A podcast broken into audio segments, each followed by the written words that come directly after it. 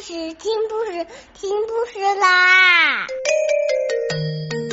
重要的事情说三遍，小屁哒啦啦，明天见！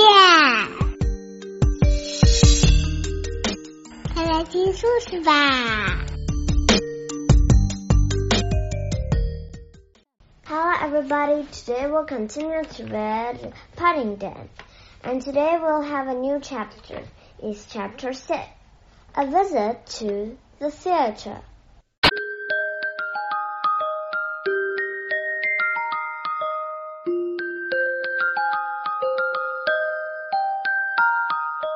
Are you enjoying it, Paddington?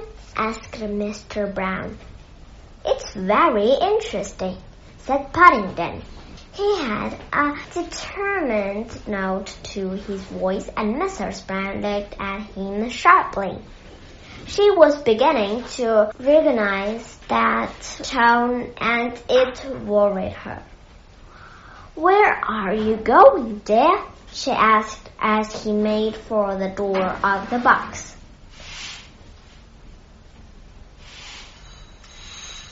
Oh, just for a walk, said Paddington vaguely. Well, don't be too long, she called, as the door closed behind him. You don't want to miss any of the second act.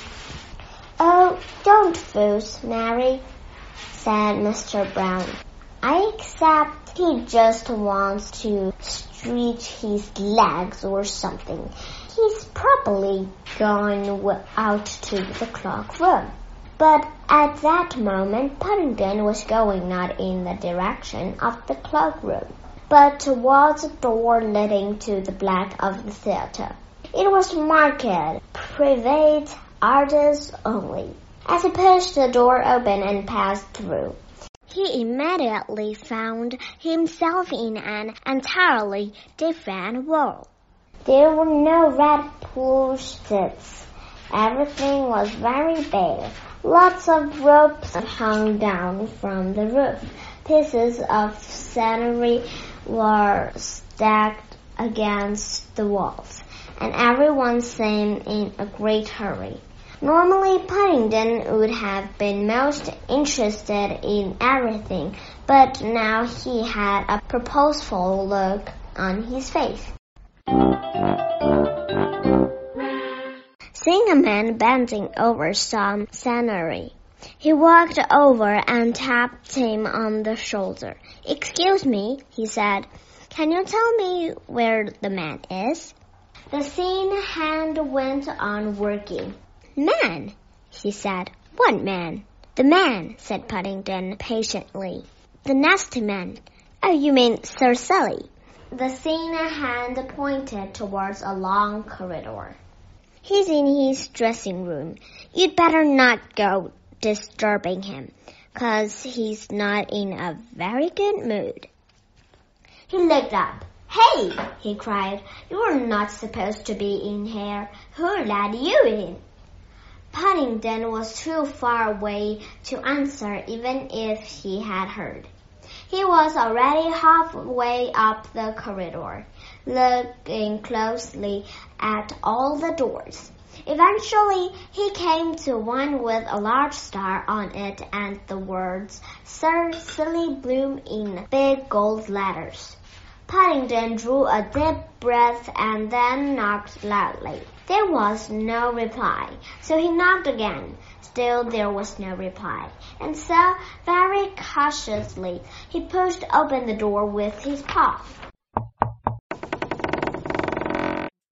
Go away, said a booming voice. I don't want to see anyone.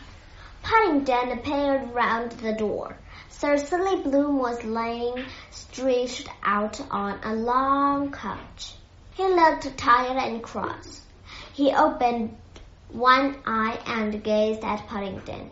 I'm not signing any autographs, he growled. I don't want your autograph, said Paddington, fixing him with a hard stare. I wouldn't want your autograph if I had my autograph book. And I haven't got my autograph book, so there. Sir Sealy sat up. You don't want my autograph? he said in a surprised voice. But everyone always wants my autograph. Well, I don't, said Paddington. I've come to tell you to take your daughter back. He gulped the last few words.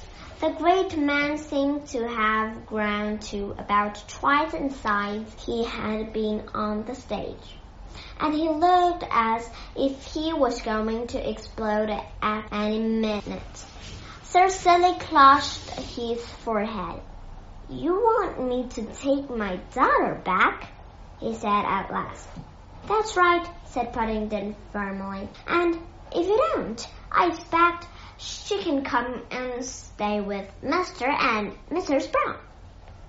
Sir Sealy Bloom ran his hand distractedly through his hair and then pinched himself.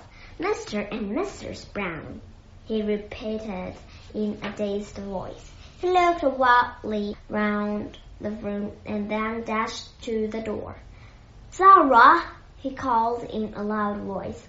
Sarah, come in here at once. He backed round the room until he had placed the coach between himself and Paddington.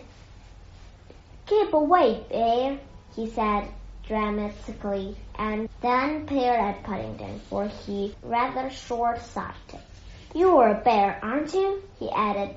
That's right, said Paddington. From darkest Peru. Sir Sealy looked at his woolen hat. Well then, he said frostily, playing for time, you ought to know better than you wear green hats in my dressing room. Don't you know green is a very unlucky color in the theater? Take it off at once. It's not my fault, said Paddington. I wanted to wear my purple hat. He had just started to explain all about his hat when the door burst open and the lady called Sarah entered.